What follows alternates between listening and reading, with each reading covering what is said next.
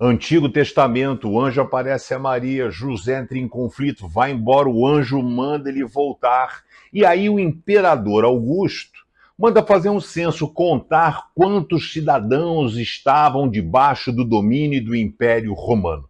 E aí diz o texto aqui em Lucas 2, verso 1, ah, naquele tempo, o imperador Augusto mandou para todos os povos do império. Todas as pessoas deviam se registrar a fim de ser feita uma contagem da população.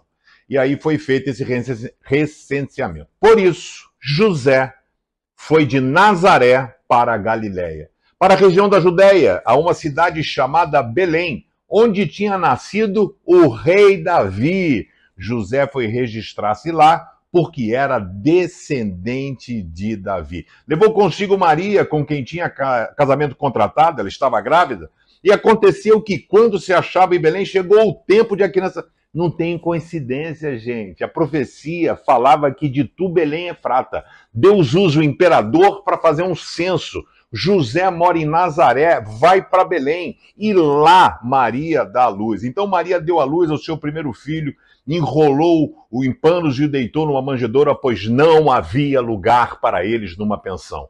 Não havia lugar para Jesus poder dar, é, nascer com dignidade. Ele nasceu num estábulo, a gente vê presépio bonitinho, vaquinha, colorido, tudo, mas era uma catinha, devia ser um cheiro horroroso. Onde foi colocado Jesus era o local onde colocavam a comida, o feno para os animais comerem. E a Bíblia diz que não havia lugar para eles, e até hoje ainda não existe lugar para Jesus na vida de muitas pessoas. Você sabe a quem, quem foram as primeiras pessoas que souberam do nascimento de Jesus? Os, os pastores da cidade de Belém. Eles receberam, os anjos apareceram e falaram assim: nasceu o Salvador do mundo. Pastores, por quê? Eram as pessoas mais humildes. Deus não escolheu os reis, sacerdotes, não. Deus escolheu os mais humildes. Deus escolhe você para ter uma vida com Ele como você nunca teve. Aproveite esse Natal para que ele seja diferente na sua vida. Que Ele te abençoe.